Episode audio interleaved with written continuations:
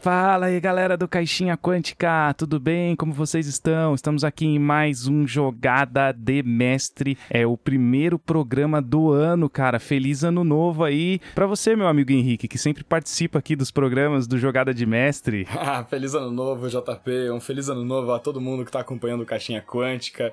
É, muito obrigado por começarem mais um ano já acompanhando nossos conteúdos e curtindo esses papos que a gente leva aqui sobre RPG.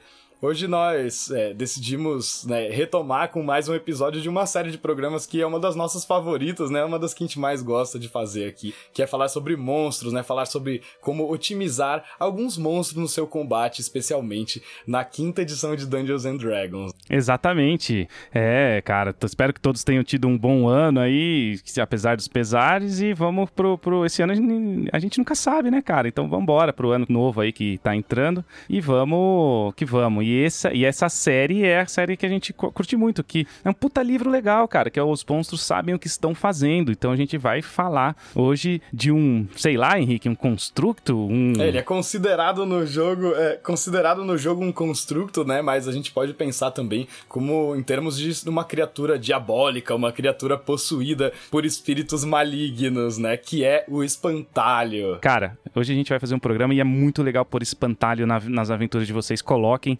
e a gente vai falar sobre isso. Porém, antes vamos passar aqueles recados rápidos que a gente sempre dá. Se você quiser achar todos os programas jogadas de mestre é no www.caixinhaquântica.com br Lá nós temos os nossos podcasts. E se você quiser apoiar o. Começa um ano apoiando aí, cara, que a gente realmente precisa. A gente precisa de, desse apoio para manter. É para manter um conteúdo de qualidade gratuito no ar. Nada mais que isso. Ninguém aqui, eu e o Henrique, não estamos nadando no, no cofre do tio Patinhas. A gente precisa é para manter o negócio no ar. É, é isso, cara. É isso. É, servidor tem custo, internet, é, site tem custo, tudo tem custo. Então não tem muito jeito, não. É para ajudar mesmo. Então, se você quiser considerar ajudar a gente aí, apoia.com apoia.se barra caixinha quântica ou arroba caixinha quântica no PicPay e você entra lá no nosso grupo, joga aventuras e, e mesas com a gente, entra no grupo do WhatsApp e tudo mais. É isso aí, é rápido. E aí, Henrique, como faz para achar a Torre do Dragão? Bom, a Torre do Dragão, continuamos lá no nosso site torredodragão.com.br.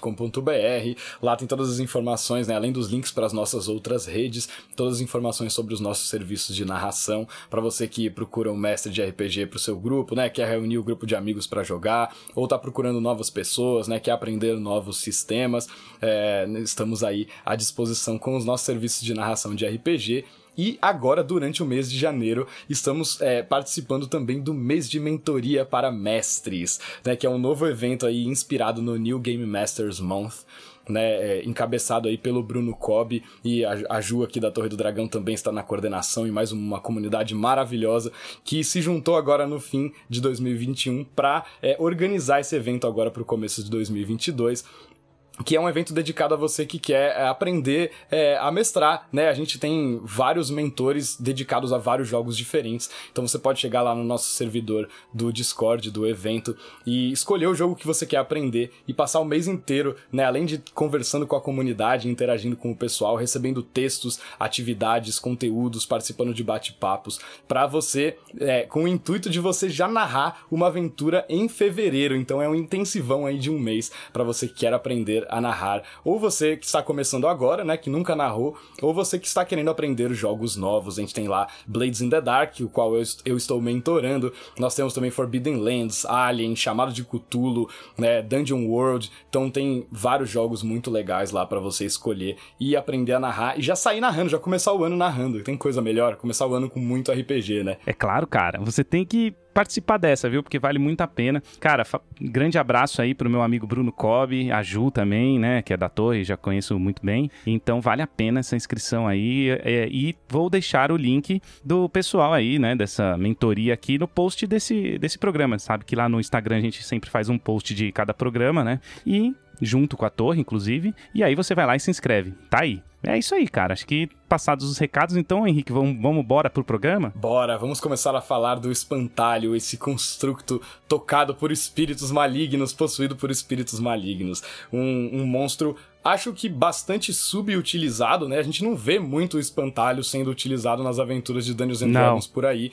E eu acho que ele é um monstro que pode ser utilizado de formas muito interessantes e para colocar uma pitadinha de horror, tensão e suspense nos jogos de D&D, né? Porque o espantalho tem essa questão é, que ele carrega consigo do horror, né? De, de ser um objeto inanimado que está te observando ali, que pode te atacar a qualquer momento, né? Tem essa pitadinha de horror aí no Dungeons and Dragons. É um tipo de um Munra né, do, do Thundercats. Espíritos do mal transformem essa forma decadente em Munra, o ser eterno. É, é, isso que você falou é legal. A gente tá longe e tal, mas dá para usar bastante espantalho. Dá para usar em, em, épocas tipo, sei lá, Dia das Bruxas, né? Você faz uma aventura e coloca no Halloween um espantalho. Ou pode usar aleatório, igual eu fiz na, na aventura Dragon Heist. Tem uma hora que tem que investigar ali fora da cidade, um pouquinho ali nos arredores de Waterdeep, naquelas fazendinhas que tem em volta, né? Quando, quando é fora do, dos muros da cidade. E eu coloquei um espantalho ali, cara. E, e, e cara, e deu trabalho, deu muito trabalho, porque eu coloquei não só um, como dois. Então vocês vão ver por que, que dois espantalhos, depois a gente vai falar, é, é muito mortal, muito mais do que uhum. um, né? E começar aqui, Henrique, falando assim, cara, ele é, é uma criatura maligna, a gente já acabou de falar isso, né? Uhum. E ela tem uma curva ali maior na destreza e no carisma, né? É uma coisa que a gente não vê muito, né? Diferente, né? Destreza e carisma. É uma combinação diferente aí para os monstros, né? É, esse lance do carisma, né? Por, pelo espantalho, né? Diferente de outros construtos, ele, ele não foi animado simplesmente por uma magia, né? Como a gente comentou agora, ele está é, geralmente está possuído, sendo controlado por um espírito espírito, uma entidade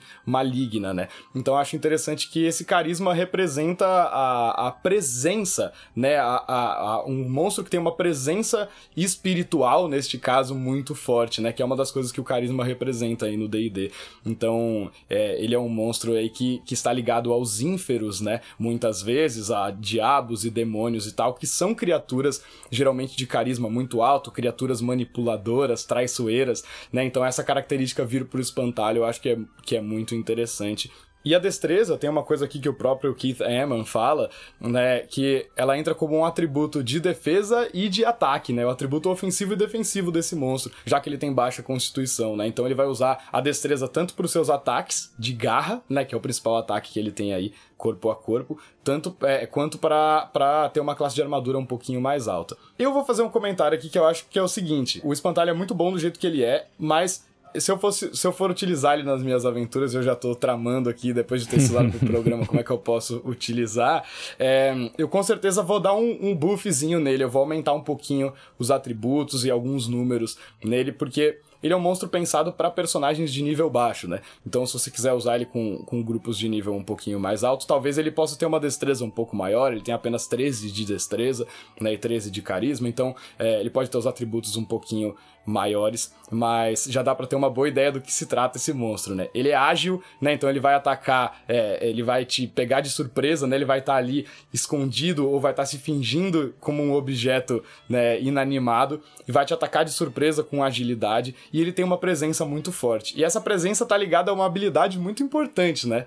Desse, desse espantalho, né? Ele tem uma habilidade de controlar as pessoas, né? Os seus inimigos ali, que tá, acho que diretamente relacionada com esse carisma aí. É, cara, e essa habilidade é a habilidade chave do espantalho, cara, que é o olhar apavorante. Isso é muito legal, eu vou falar que eu usei pra caramba na Dragon Heist. Claro, os personagens eram nível 3, como você falou, Henrique, né? E a gente entra naquele negócio que a gente sempre fala aqui nos programas, porque o nosso programa, é, ele tem, né, sempre uma pauta, mas ele é voltado para RPG em geral, então você faça suas adaptações, é, faça os seus homebrews. Que nem o Henrique falou, quero colocar ele mais forte, meu, tranquilaço colocar ele mais forte, aumentar alguns atributos, ganhar alguns bônus a mais, principalmente ali na, na destreza, como o Henrique falou. A destreza sugere que talvez ele tenha ataques à distância, né? Mas é, não é bem assim pro espantalho, né, Henrique? A gente pode fazer sim um ataque à distância, mas tem ali um, uma, uma, questão justamente por causa do olhar apavorante é, e ele também tem múltiplo ataque, né, Henrique? Então você ele vai ir por combate com corpo a corpo, né? Sim,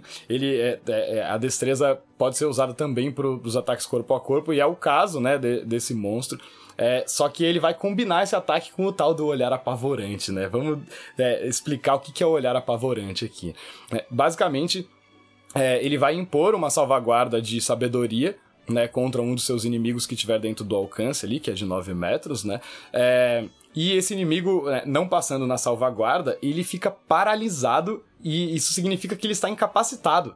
Né? Então você deixa um, um personagem completamente fora da jogada. É, por uma rodada inteira. Né, até o final do próximo turno do espantalho. Então essa é a arma principal dele ali, né? Ele tá ali se fingindo de objeto inanimado, tá ali no meio da plantação ou tá escondido né, fora da visão dos jogadores, e ele vai tentar usar essa habilidade, que não é um ataque, né, como se fosse uma habilidade mágica, para paralisar o seu alvo antes de atacar. E isso gera vários benefícios, né? Esse lance de você paralisar um dos seus inimigos. É, cara, né? principalmente a vantagem nos dados, vai jogar 2d20, pegar o maior número no ataque, né? Contra, essa, contra essa, esse personagem paralisado. E tem uma coisa que eu acho legal falar, que é um que você citou aí, Henrique, eu vou até corroborar isso, que é um, um lance narrativo, cara. Porque você tem ali uma questão descritiva. Quando eu comecei a narrar aqui pros meus personagens como eram as fazendinhas, as plantações, quando eles estavam saindo de Waterdeep para investigar alguma questão fora da cidade, é, eu narrei ali, tem ali as plantações, milho, um espantalho e tal. Isso foi legal porque os caras não se perceberam, eles não sacaram que o espantalho ia atacar eles, né? Ele era só mais um detalhe no cenário, né? Tinha plantação, uma fazenda, um espantalho, um não sei o que, né?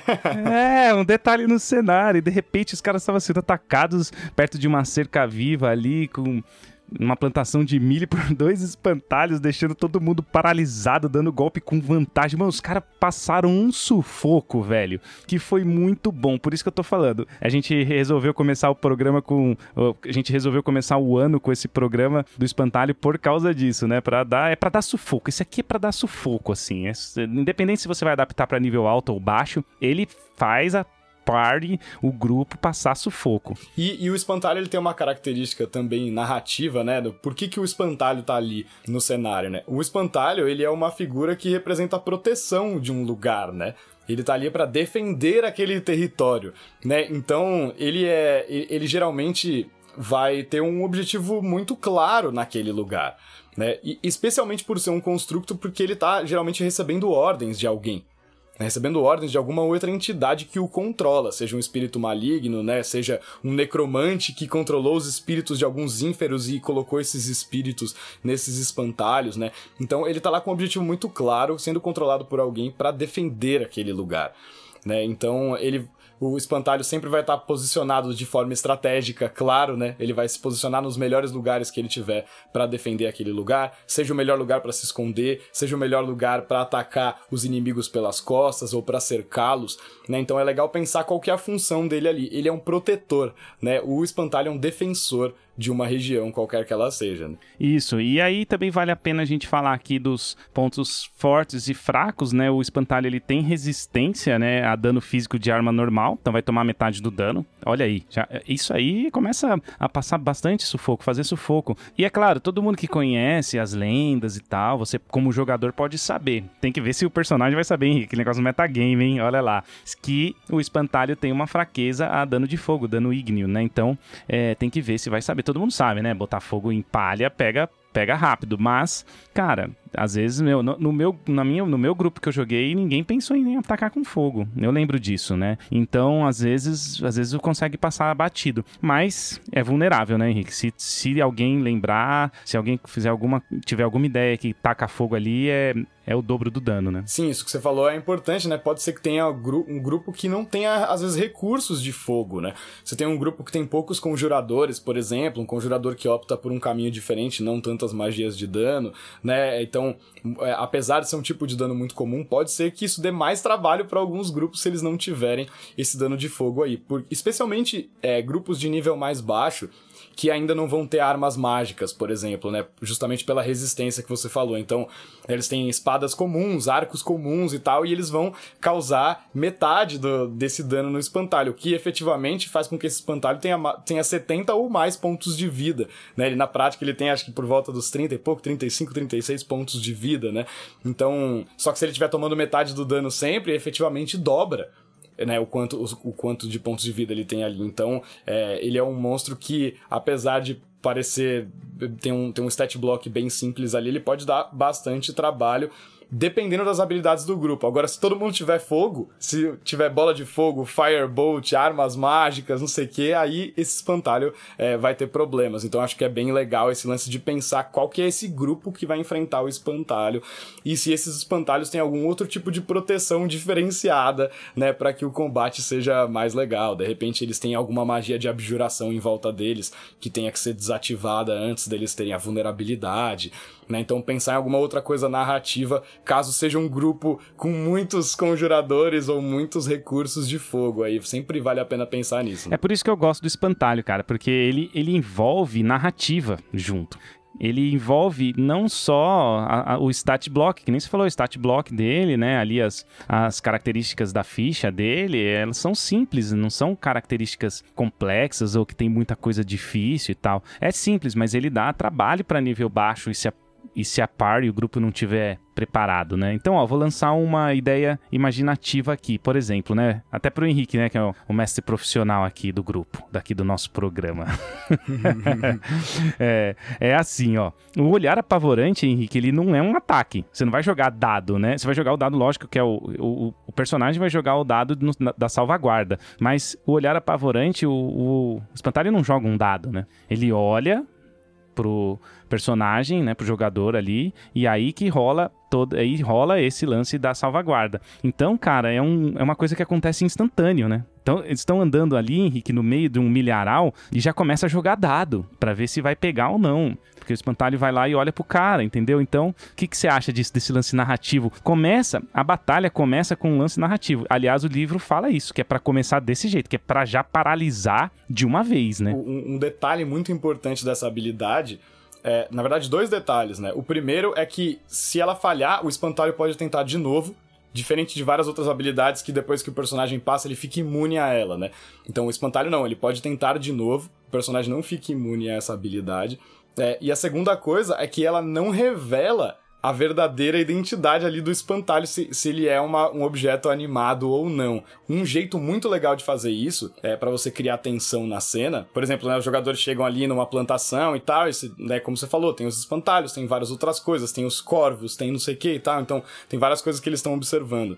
E você pode fazer isso de duas formas. Ou você pode ir pedindo os testes pros personagens ali de salvaguarda, eles não sabem o que tá acontecendo, e isso por si só já cria uma tensão, né? Caramba, a gente tá fazendo teste por quê?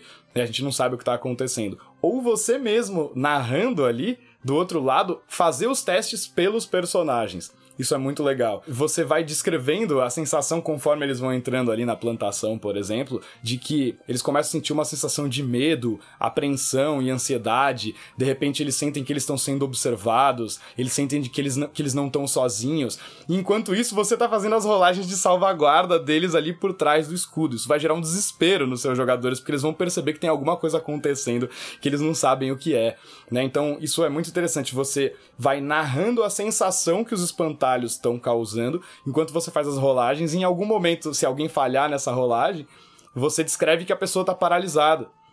E, e, muitas vezes só a pessoa que está paralisada percebe o porquê os demais não vão entender o que, aconteceu com ela, do que, que ela tá com medo. Então dá para você criar uma, uma sensação de é, pros personagens de que eles estão fora de controle, de que eles têm alguma coisa muito maior do que eles acontecendo ali e eles vão ter que descobrir o que está acontecendo antes de poder lutar contra essa ameaça, né? Dá para criar toda uma cena muito legal pré-combate, né? Dá, dá para criar uma cena animal. Primeiro, antes voltando no, no começo do que você falou ali, achei legal. Dá para eu gosto das duas ideias, de pedir a rolagem pro jogador sem falar nada do que tá acontecendo, ó, rola uma salvaguarda de sabedoria aí, e não sabe por quê, e não sabe o que, que tá acontecendo, e gera uma tensão, e o, e o jogador joga lá o dado e vê o que que dá. Ou você pode fazer também como um teste secreto, né, que é um, uma pequena adaptação aí de regras do Pathfinder 2, né, que tem ali as tags, né, de testes secretos. Alô, galera da Tria, grande abraço para vocês que são amantes do Pathfinder 2, né? e aí, cara, você tem esses dois jeitos de fazer. Os dois eu gosto muito, depende aí do, do grupo, ver o que, que você, mestre, acha melhor de fazer. É, e a cena, cara, imagina, cara, imagina isso, velho. Muito bom. Seu personagem, seu tá paralisado, você falando pro jogador, né? Narrando para ele. Você não sabe o que, que aconteceu, você não consegue mexer seus membros, seu corpo, você cons consegue só mexer seus olhos e você sabe o que aconteceu, mas de repente, do nada, do meio dos milhos, das plantações se abrem e um rosto vem na sua frente, cheio de remendos, costurado e te dá um ataque. Assim, putz, cara, olha que narrativa legal, assim. Gera até um pouco de tensão e horror, né? Um pouco de, Que nem você falou no começo do programa, né, Henrique? Gera um pouco disso, né? Sim, você tá ali paralisado, vendo essa criatura vindo ao seu encontro, né, para te atacar, e você ali não, não tendo como fazer nada para se defender, né? E aí, esse lance de estar tá paralisado. Né, tem as vantagens do, do no, nos ataques né, contra a criatura, e tem uma coisa muito interessante que é um ataque corpo a corpo que acertar, né, ele é rolado com vantagem. Se você acertar, ele é um crítico automático. Ou seja, o dano dobra, né?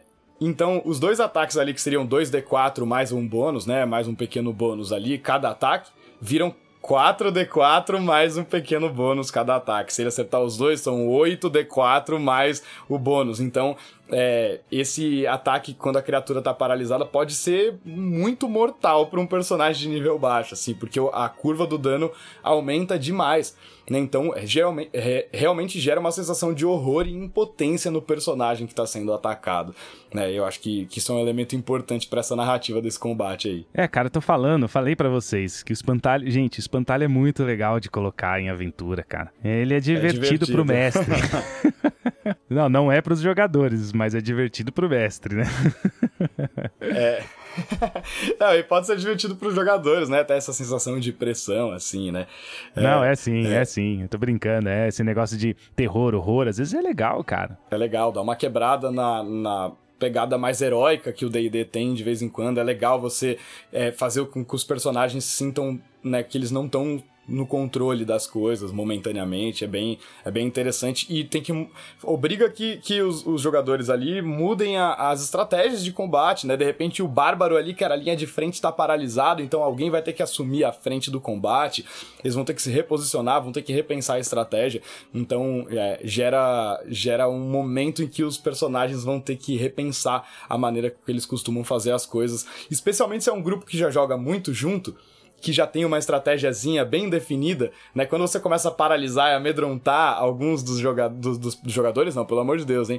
Paralisar e amedrontar alguns dos personagens, você começa a ter que mudar a dinâmica do grupo, é bem legal. Momento disclaimer aqui, não vamos paralisar nenhum jogador, né, gente? Por não, favor, não façam isso. Não façam isso, não paralisem jogadores, paralisem personagens. É que a gente tem, a gente vai empolgando, vai falando aqui, mistura tudo a palavra, mas é pra, pra é assim, é, é, aquele tipo de, de mesa que às vezes vale é, antes da sessão você perguntar se tem algum gatilho, né? Isso é importante falar. E a gente empolgou pra caramba aqui e tem uma questão muito, muito importante e fundamental aí no RPG que eu defendo pra cacete que é se tem algum gatilho dentro de alguma aventura que aciona, né, em algum jogador mesmo. E aí, então, pergunte, não custa nada, né, Henrique? Sim, acho que isso aí vale não só pro horror, para qualquer aventura, especialmente se é um grupo novo, pessoas que não se conhecem, né? Ou muitas vezes pessoas que já se conhecem também, né? Às vezes deixar as coisas bem claras, quais são os limites ali. Acho que tudo isso é muito importante,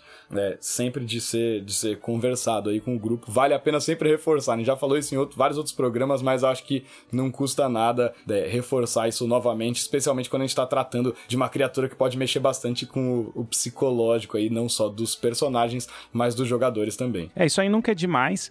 Até porque você pega, por exemplo, um, um, sistema como o The One Ring, ali no mundo do Senhor dos Anéis, a gente sabe, né, na Terra-média, que existem muitas aranhas, né? Aparece bastante aranha, no, por exemplo, nos filmes e tal. E se você. E ali no RPG também não é diferente, tem bastante monstro-aranha, tipos de aranha diferentes. Então vale perguntar, tem gente que tem fobia à aranha. Então, aí você não coloca, coloca orc, né? Então pergunte, troca, na hora você troca. Né? Então é legal. Coisas que acionam fobias você sabe que espantalho pode acionar uma fobia, gatilho para uma fobia, aranha pode. É, então, Orc é mais difícil, né? Até porque orc não, não existe no nosso mundo, né? Então, é, então troca, né? Uhum. Então vale a pena falar isso aí. Bem, bem lembrado a gente ter comentado sobre isso, apesar de que a gente fala sempre, mas nunca é demais, né? E aí tem uma coisa que acho que tá ligada a isso, a gatilhos também, e, e a, um pouco a. É, tá bastante ligada à narrativa do espantalho, e até o, o que Treman comenta aqui no livro, que é, é. o espantalho ele tem uma questão de um comportamento meio insano e irracional. Por ele ser uma criatura controlada por espíritos malignos, geralmente ínferos, né, por ser um construto que está obedecendo ordens dessas entidades, mas ao mesmo tempo ele ter um instinto próprio de sobrevivência, né, a sabedoria dele é razoável o suficiente para ele entender né, é, a respeito da sua própria sobrevivência, né, ter essa consciência. Então, o, o, o espantalho tem uma coisa de um comportamento meio insano e errático, né, e maluco, assim. Então, isso também acho que faz muito parte da, da narrativa, ser uma criatura que tem um comportamento completamente insano, né? Isso é um tipo de coisa que pode, é, deve ser discutida também, se esse tipo de, de comportamento né, gera algum desconforto na mesa e tudo mais, mas se não, né, pode ser uma coisa muito, muito legal, muito divertida você ter um vilão que é completamente doido, né? O espantalho não consegue falar, mas ele pode de repente fazer uma gargalhada maléfica ou ter um som que parece com uma risada, mas é uma coisa super macabra macabra, né? Tem um, movimentos estranhos, olhos cheios de ódio e desespero, né? Dá, dá pra fazer uma coisa muito louca com esse lance dele ser possuído, assim. Você me descreveu o Coringa, cara. Mete o Coringa. É, é verdade. e tem o espantalho mesmo no mundo do Batman, tem, tem o tem. próprio espantalho, né? Que ele é o cara que causa essa. Né? Ele tem a lance da toxina dele lá, ele causa essa insanidade, essas alucinações nas outras pessoas. Então, de repente, você pode descrever essa sua essa paralisia dos personagens como um momento de loucura e, e, e alucinações. Né, tá aí, ó, uma nova maneira de descrever a mesma habilidade. De repente o personagem começa a ver coisas e tal, e ele perde o controle do próprio corpo, da própria mente. Então é um, é um jeito aí de fazer um Ray Skin muito legal do, do, desse, desse monstro aí. Aí, tá vendo? Tem muito a ver com narrativa. Eu gosto muito disso. As habilidades do espantalho se misturam com é, narrativas, né? O stats block dele lá se mistura com uma questão narrativa. Muito bom, cara. Isso aí para mim é demais. E eu queria entrar em outro assunto do espantalho também, Henrique, que é ele também não vai lutar até ser destruído, né? Ele tem um nível, certo nível ali de sabedoria que faz com que ele vá querer vazado um encontro corpo a corpo ali. Ele vai ficar mais ou menos dois, três turnos no máximo. E se estiver dando ruim, ele não vai ficar mais lá, né? Ele não vai até. Nossa, até o último ponto de vida dele. A não ser, né, que contra a sua própria vontade ele seja obrigado e ordenado a ficar ali, né? Por causa da, dessa entidade ou esse espírito que está controlando ele ali. Então, isso é importante também, né? Muitas vezes ele ele sabe que ele vai morrer, mas ele não pode sair da batalha, né? Porque ele está sendo comandado por uma força maior. Então, é, isso também faz parte desse comportamento meio maluco do espantalho, né? De, ele, ele sabe que ele vai morrer, mas ele tem que obedecer às ordens, e aí o que, que ele faz? Né, é bem é bem interessante esse contraste né essa são duas é, é, gera um paradoxo ali né o que, que ele vai fazer? Ele ele vai obedecer às ordens e morrer por elas ou ele vai desobedecer às ordens e morrer por isso? Né então é bem pode ser um negócio bem interessante. Aí ó já dá para criar uma história de um espantalho que fugiu do seu mestre, do espírito que possuía ele, né? E, e, ele que desobedeceu as ordens e fugiu e conseguiu, conseguiu fugir. E aí ele é um espantalho diferente. Ele é um espantalho que tá buscando propósito. Não, olha, já dá para fazer uma coisa maluca, só do espantalho ter se desvencilhado ali. Dá para criar muita história em cima de um monstro muito simples, né? É muito legal, cara, muito bom.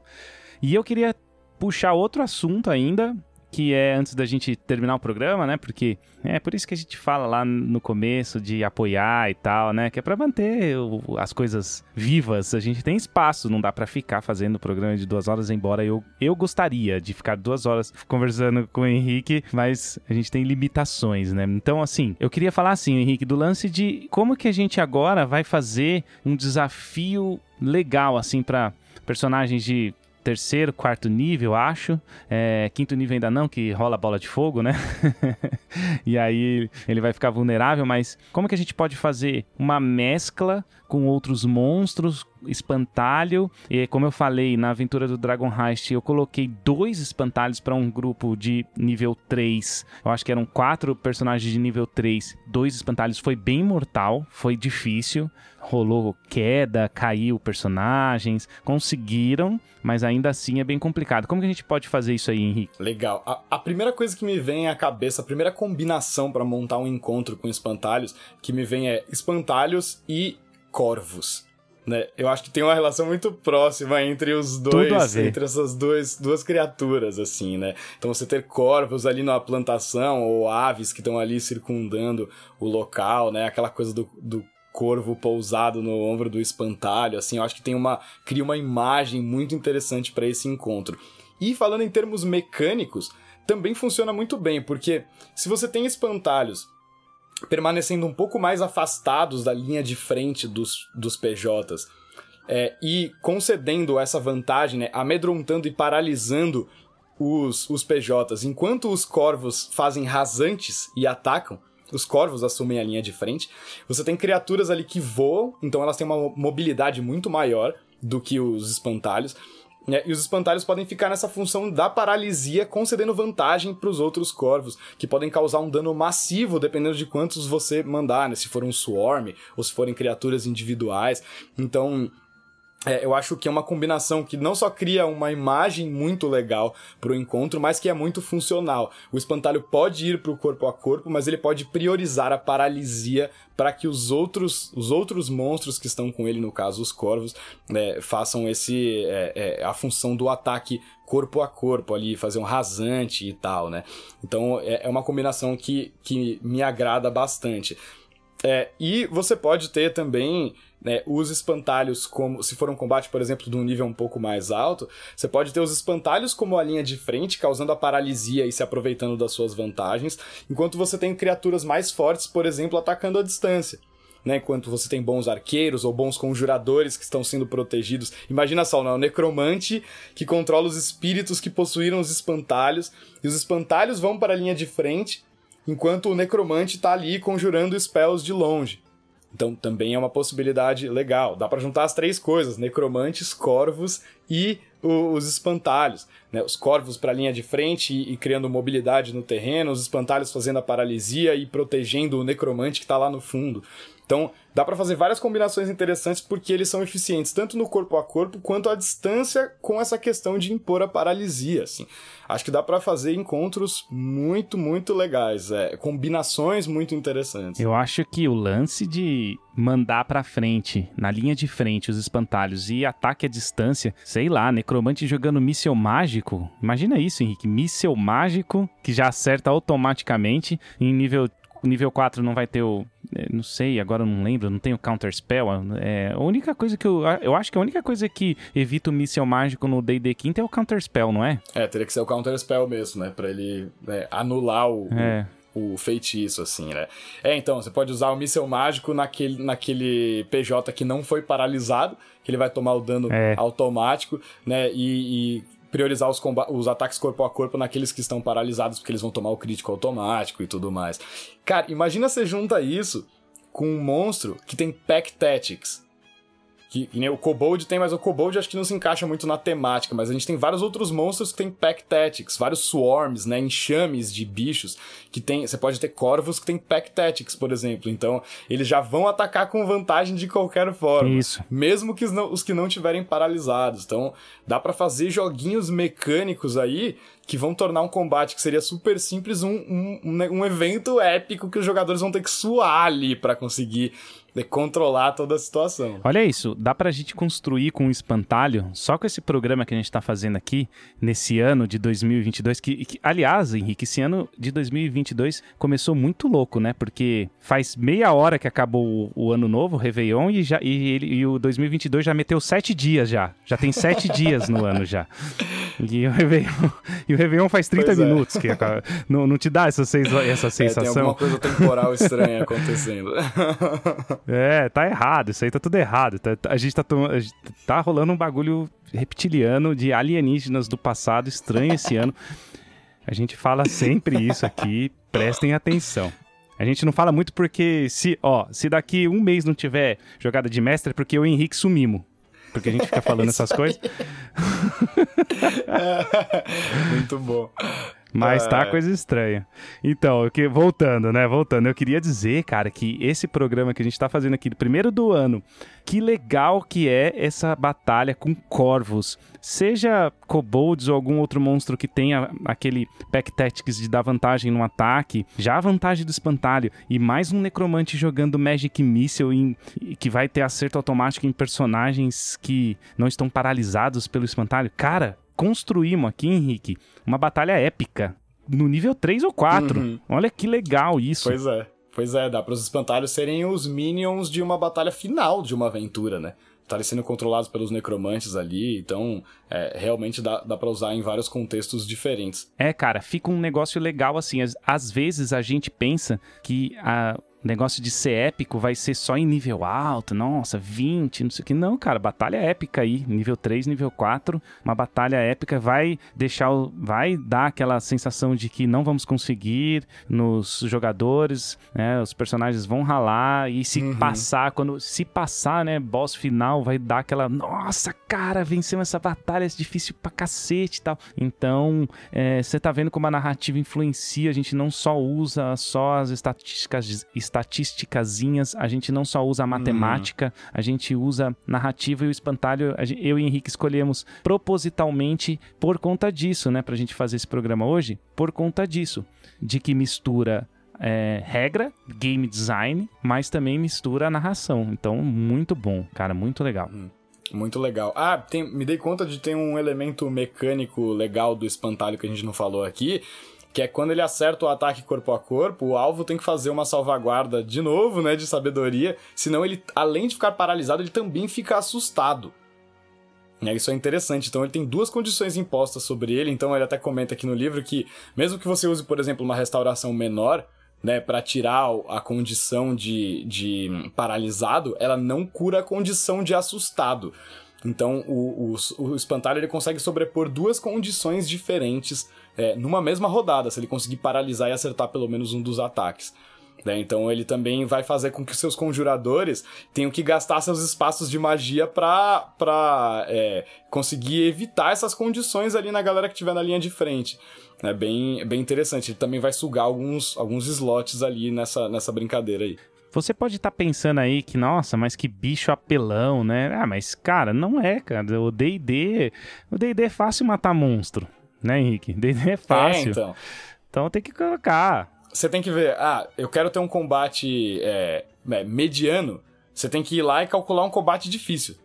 Porque o, o, é, os personagens têm muito recurso, né, cara? Nível mais baixo, não tanto, mas mesmo assim, existem muitas coisas que estão entre o personagem e a morte né? E, então, e o fim daquele personagem, né? Então, eu acho que D&D Quinta Edição é um jogo que dá para carregar bastante nos, nos monstros.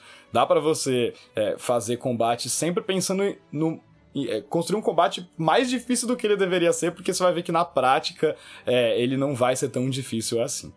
Né? Então, ele, tem, ele tá muito balanceado em favor dos PJs mesmo. Não, dá para carregar bem. Isso aí que a gente falou. E esse tipo de combate que a gente montou agora no final é um combate complicado. É, cara, você falou assim, às vezes no, no, no, começo não tem recurso, mas, cara, nível 4. Se você seguir a regrinha do, do livro dos mestres, o, os personagens no, no nível 4, dentro da regrinha, eles já destroem as, as batalhas. Eles têm muito recurso no nível 4. Eles já conseguem fazer muita coisa. Eu senti isso com dois espantalhos, eu senti mesmo assim os caras conseguindo se safar, porque tinham bastante habilidades. Então, é isso, carrega a mão mesmo. É, carrega a mão que eu digo não é, não é você viajar, né, cara? Sei lá, nível 7 eu vou meter o Tarrasque, porque, ah, tô carregando a mão aqui. Não, não é isso, cara. É, é, é você pensar na batalha que, que nem o Henrique falou. Se você quer uma batalha média, é mortal, você vai lá e coloca um, né? Você coloca um nível, você pega esse, esse nível que tá no nível dos monstros lá, naquela regrinha que tem, de nível nível de dificuldade e aumenta ela, cara. Pode ir sem dó. Pode aumentar, com certeza. É, outra coisa importante de pensar, a gente tem um programa só sobre isso, né? Mandar o pessoal para lá depois que terminar isso aí, se vocês quiserem saber mais a respeito, que é o programa sobre economia de ações.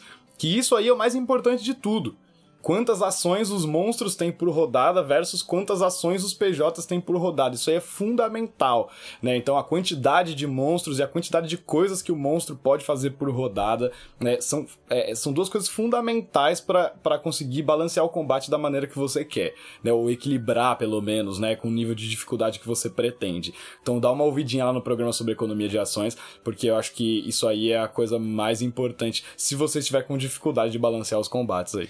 Eu acho que você que está ouvindo isso pela primeira vez e tal, tem que ouvir todos os jogadas de mestre. Todos. Ah, claro, com certeza. vale muito a pena. Isso, sem dúvida. Vale muito a pena. A gente falou muita coisa, a gente tá no vigésimo e tantos. Eu, eu, o ano passado eu sabia o número exato, o Henrique, agora eu não lembro mais. Mas é 20 e poucos, isso eu sei. Que a gente tem. É, não, já, já, passou, do, já passou dos 30. Eu acho que a gente, que a gente tá gravando aqui é o 34, alguma coisa assim. É muito programa, é muita coisa. E eu queria terminar falando outra coisa também, é, se você quiser esse tipo de monstro, ele é legal, cara. A gente pode pegar e fa fazer mais, né? Os monstros sabem o que estão fazendo com esse tipo de monstro meio horror, né? Meio ínfero. É, e monstros que muitas vezes não são tão utilizados também, né? A gente ir pra esse lado de, pô, né? Porque você poderia, é, né, você poderia usar o espantalho assim, assim, assado, e muitas pessoas às vezes nem consideram essa possibilidade, né? Então acho que isso é legal também. Exatamente. No, é, eu usei, quando eu usei, eu peguei o livro, falei, vou usar um negócio diferente, peguei o livro, folheei, falei, cara, espantalho, vai ser do caralho, e foi. E aí você tem, a, a gente uhum. já falou aqui, né, no, no, Jogada de Mestre, de goblins, de orcs, a gente já falou de magos, a gente falou de coisas, né, corriqueiras. Por quê? Porque é legal, lógico, tem que ter, a gente tá, afinal, estamos falando de um mundo de fantasia, um mundo fantástico, tem que ter. Mas, se você quiser, a gente faz essas outras, né, coisinhas aí, né, de monstros voltados ali um pouco pro horror. Tem bastante aí né, no livro, tem bastante no livro de ínferos, né, e coisas assim. Sim, tem muita, muitas coisas pra gente fazer. Aqui, ó, eu abrindo e folheando o livro aqui antes da gente é, começar, né, eu me, de, me deparei aqui com uma parte que fala só sobre dinossauros. Quantas vezes você já usou dinossauros como monstros contra os seus, contra os seus PJs? É, é raro, né? É difícil a gente usar.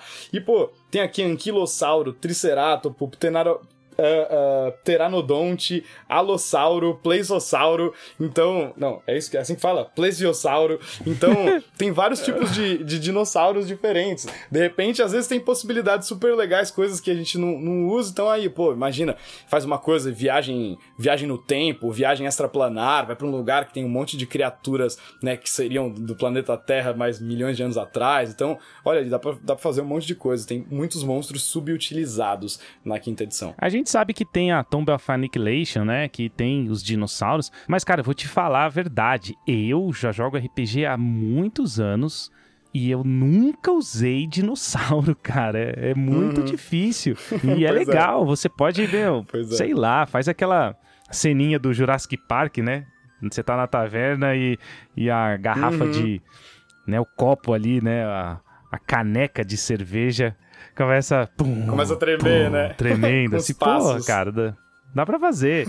Então, cara, vale bom. a pena que vocês quiserem aí. É, se a gente tiver mil compartilhamentos. Lá vem eu com essa história. As não metas, dá certo. Vamos, vamos para não, as metas. Não dá certo. A gente já falou isso em cinco programas. Não tá tendo 10 mil, mil, 5 mil. Não, eu vou ser mais. Eu vou ser mais regrado, vai. 5 mil. Eu tinha falado 10 mil, mas agora eu quero 5 mil. 5 mil, tá bom. 5 mil tá bom. Não, acho que é isso, né, Henrique? Muito bom. Falamos bastante, fechamos o espantalho, né? Falamos né? bastante, fechamos o espantalho e abrimos o ano muito bem com um programa muito divertido mais uma vez. Muito, muito massa. Esperamos que vez. suas aventuras de D&D sejam recheadas de horror com essas criaturas e os protetores das plantações. é isso aí. Se quiser falar com a gente sobre isso, arroba Caixinha Quântica no Instagram, arroba Torre do Dragão no Instagram, né, Henrique?